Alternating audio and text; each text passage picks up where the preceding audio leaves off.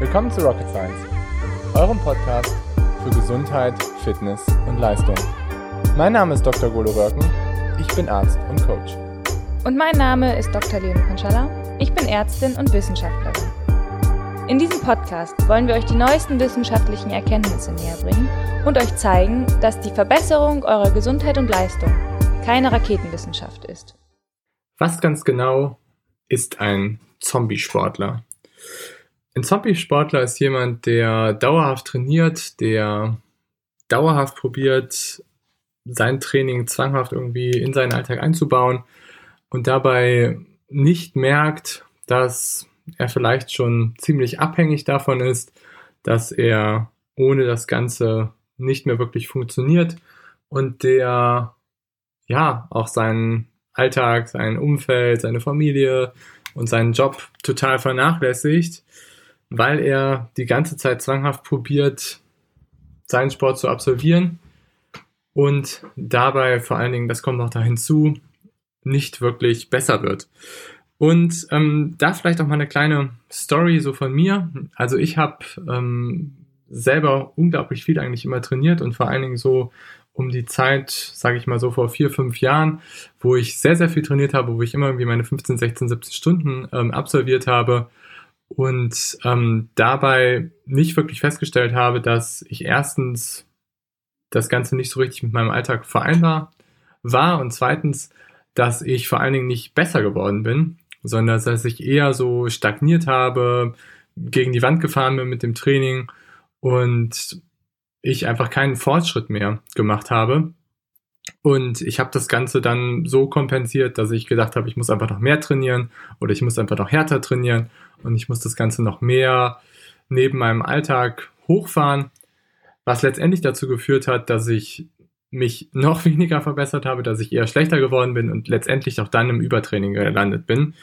Und ähm, was letztendlich einer der Gründe war, weswegen ich in den Punkt, an den Punkt gekommen bin, ist, dass ich einfach nicht auf mich, auf meinen Körper, auf ja, meinen Alltag so wirklich gehört habe, sondern einfach nur probiert habe, irgendwie zwanghaft Training zu absolvieren.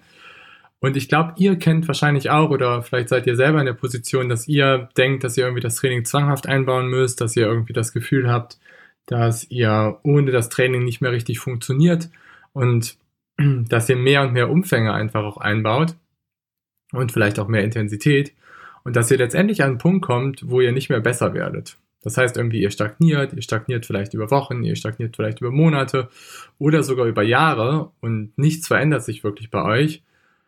Und ihr probiert trotzdem vor allen Dingen immer noch an der Volumenschraube zu drehen. Und ähm, ich kann euch nur sagen, dass das nicht dazu führt, dass ihr euch mehr verbessern werdet, sondern das führt nur dazu, dass ihr zu einem sogenannten Zombie-Sportler werdet. Das heißt, dass ihr einfach nur probiert, zwanghaft euer Training einzubauen und natürlich dadurch irgendwie auch dauerhaft zu trainieren.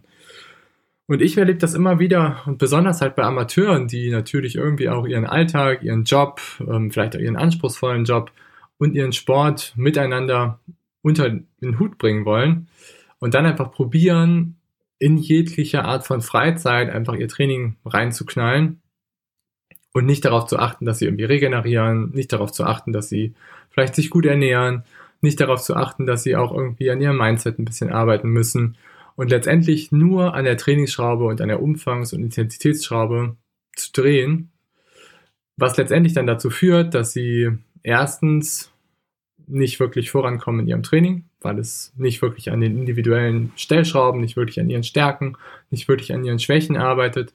Zweitens, dass sie ihren Alltag, ihre Familie und wahrscheinlich auch ihre Freunde einfach total vernachlässigen und da auch einfach das Ganze so ein bisschen zusammen, zusammenbricht.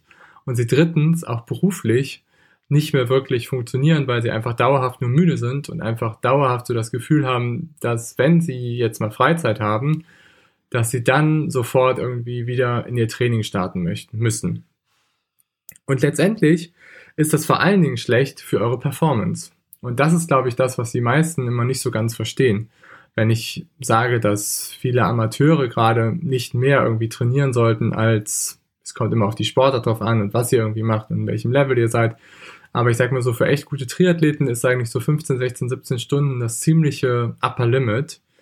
Außer ihr seid irgendwie Teilzeit beschäftigt oder außer ihr seid irgendwie so, dass ihr unglaublich viel Zeit euch noch schaffen könnt für eure Regeneration. Weil diese 15, 16, 17 Stunden haben sich einfach jetzt irgendwie in meiner über zehnjährigen Coaching-Praxis so gezeigt, dass das eigentlich so der Bereich ist, wo man noch das Ganze gut kompensieren kann und wo man noch gut konsistent arbeiten kann, wo man noch das Ganze so einbauen kann, dass man es mit seinem Alltag, mit seiner Familie und seinem Job organisiert und wie man es halt noch so einbauen kann, dass alle diese Dinge gut nach vorne gehen und dass alles gut funktioniert. Und ehrlich gesagt, viel mehr braucht es einfach auch nicht. Also es kommt natürlich definitiv darauf an, was ihr einfach so erreichen wollt. Aber sagen wir mal, ihr wollt in, sagen wir mal irgendwie im Ironman, ihr wollt vielleicht in einem Ironman irgendwie unter neun Stunden irgendwie kommen oder unter eure zehn Stunden kommen, dann kann man sagen, dass wenn ihr unter neun Stunden kommen wollt, dann ist definitiv irgendwie so ein Trainingsvolumen von 15, 16, 17 Stunden sinnvoll, definitiv. Und damit kommt man aber auch gut unter die neun Stunden, wenn man es halt smart aufbaut, wenn man ein gewisses Talent mitbringt, wenn man ähm, vielleicht konsistent einfach auch gut daran arbeitet. Und wenn ihr unter die zehn Stunden kommen wollt, dann reicht eigentlich auch ein gutes, smartes Training irgendwie von elf, zwölf Stunden. Da vielleicht auch nochmal so eine kleine Anekdote. Ich hatte einen Athlet, den ich gecoacht habe, der sehr erfolgreich ist im, im, im Sport und aber auch in seinem Job. Er ist ähm, Geschäftsführer von einem mittelständischen Unternehmen, der die mehrere Filialen haben und gerade so vertriebsmäßig im, im Radsportbereich unterwegs sind. Und ähm, die haben mehrere Filialen ganz über ganz Deutschland eigentlich verteilt und mehrere hundert Mitarbeiter. Und klar, er ist super stark eingebunden, was seinen Job angeht. Er macht aber eben auch Triathlon und hat sich bei mir vorgestellt, dass er das erste Mal gerne einen Ironman machen wollte. Und das Ganze, er, also sagen wir mal seinen Namen, er ist Stefan, heißt er. Und ähm, er ist ähm, jenseits der 40, geht jetzt schon so auf die 50 zu und wollte auf jeden Fall, hat sich einen Lebenstraum gesetzt, das erste Mal halt einen Ironman gesund und gut zu finishen und das Ganze so zu machen, dass er es neben seinem Job und neben seinem Alltag, neben seiner Familie noch gut absolvieren kann. Und dann haben wir eben den Plan aufgestellt und letztendlich hat er trainiert, so im Bereich von 8, 9, 10 Stunden aufbauend. Nachher waren wir so bei 11 Stunden, 12, sodass wir durchschnittlichen Trainingsvolumen hatten von 10 Stunden. Und im Ironman hat er dann die 11 Stunden geknackt. Er ist, glaube ich, mit 10 Stunden 42 damals ins Ziel gekommen und war super, super happy damit. Und wie gesagt, es war sein erster Ironman. Er hatte eine leichte Sporthistorie. Aber trotzdem war es so, dass das Training einfach smart war. Es war für ihn gut. Es, er konnte es gut in seinen Alltag einbauen. Er ist nicht die ganze Zeit müde geworden. Und er hat letztendlich mit seinem Körper zusammengearbeitet und nicht gegen ihn. Was letztendlich dann dazu geführt hat, dass er das Resultat so erreichen konnte. Und was ich immer wieder erlebe, ist, dass ganz viele Sportler einfach anfangen, an dieser Volumenschraube einfach kolossal und massiv einfach weiter nach oben zu drücken ohne dabei zu berücksichtigen, dass sie eben nicht besser werden, ohne dabei zu berücksichtigen, dass sie total müde werden und ohne dabei zu berücksichtigen, dass vielleicht auch enorm ihre Job und ihre Familie leidet, also ihr Umfeld, was alles letztendlich dazu führt, dass die Leistungsfähigkeit gerade langfristig betrachtet massiv abnimmt. Und der andere Punkt, was dann auch wiederum nicht so ganz beachtet wird, ist, dass wenn man sehr, sehr stark und sehr hochvoluminös trainiert und seinem Körper eben nicht genug Regeneration gibt, und das heißt immer so im Bereich von 1 zu 1, das heißt, wenn du 10 Stunden Training die Woche absolvierst, dann solltest du definitiv irgendwie noch wenigstens noch 10 Stunden haben, wo du dich auch wirklich aktiv oder wo du dich wirklich ausruhst, wo du dich gut ausruhen kannst. Und wenn du eben deine 15 Stunden machst, dann müssen es dann eben 15 Stunden sein, wo du echt dich gut ausruhst, wo du dich regenerierst, wo du Zeit hast irgendwie für dich. Und wenn du das nicht hast, dann killst du damit relativ schnell auch deine Hormone. Und da gibt es auch ein paar relativ schöne Studien zu von Hackney, ähm, die ich glaube ich schon häufiger auch zitiert habe hier im Podcast, der sich einfach mal angeguckt hat, wie viel ja, wie hoch ist denn der Prozentsatz von Ausdauersportlern, die Probleme haben, gerade so mit ihren Sexualhormonen? Und das betrifft sowohl Frauen als auch Männer. Und bei Frauen merkt man es dann meistens daran, dass irgendwie es zu Zyklusstörungen kommt, dass da irgendwie gewisse Dinge nicht mehr funktionieren. Und bei Männern merkt man es halt meistens daran, dass es irgendwie zu Libido-Problemen kommt oder dass generell einfach auch viele Dinge nicht mehr so richtig funktionieren und dass man einfach sich schlapp fühlt. Aber bei den Männern fällt das einfach deutlich später auf, meistens als bei den Frauen. Auf jeden Fall hat Hackney ähm, bei 12 Ironman-Athleten die Testosteronproduktion oder Testosteronkonzentration im Verlauf der Vorbereitung auf den Ironman gemessen und bei, ich glaube, bei über 70 oder 60 Prozent der Athleten waren die Werte im unteren Normbereich oder schon so leicht auffällig, dass eben die Sexualhormone zum Großteil verbraucht worden sind. Und das ist ziemlich, ja, schlecht und das ist ziemlich gravierend, weil wenn viele von unseren Sexualhormonen verbraucht werden, dann funktioniert einerseits unsere, unsere sportliche Performance einfach nicht mehr so wirklich gut. Wir funktionieren aber auch nicht mehr so gut im Alltag und natürlich irgendwie auch in unserem, unser allgemeines Leben wird dadurch enorm eingeschränkt. Und letztendlich führt das dann auch häufig dazu, dass wir uns verletzen oder dass wir Stressfaktoren entwickeln und dass viele Dinge einfach nicht mehr so funktionieren, wie wir das eigentlich von uns gewohnt sind.